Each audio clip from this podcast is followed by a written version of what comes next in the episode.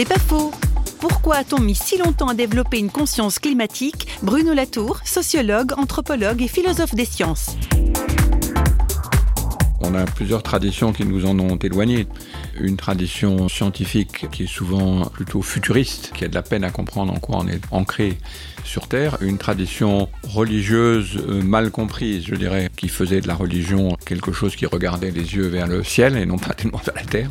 Et aussi une tradition économique ou économiste qui considère que c'est seulement dans ce qui vient après, dans le futur de nouveau, qui va nous sauver. Donc une espèce de théorie du progrès un peu simpliste. Et donc ces trois choses ensemble, il y a une spiritualité tournée les yeux vers le haut, euh, une science et une économie du futur nous a un peu empêché de comprendre euh, ou, de voir la gravité de la transformation euh, écologique. Ça a retardé la prise de conscience simplement.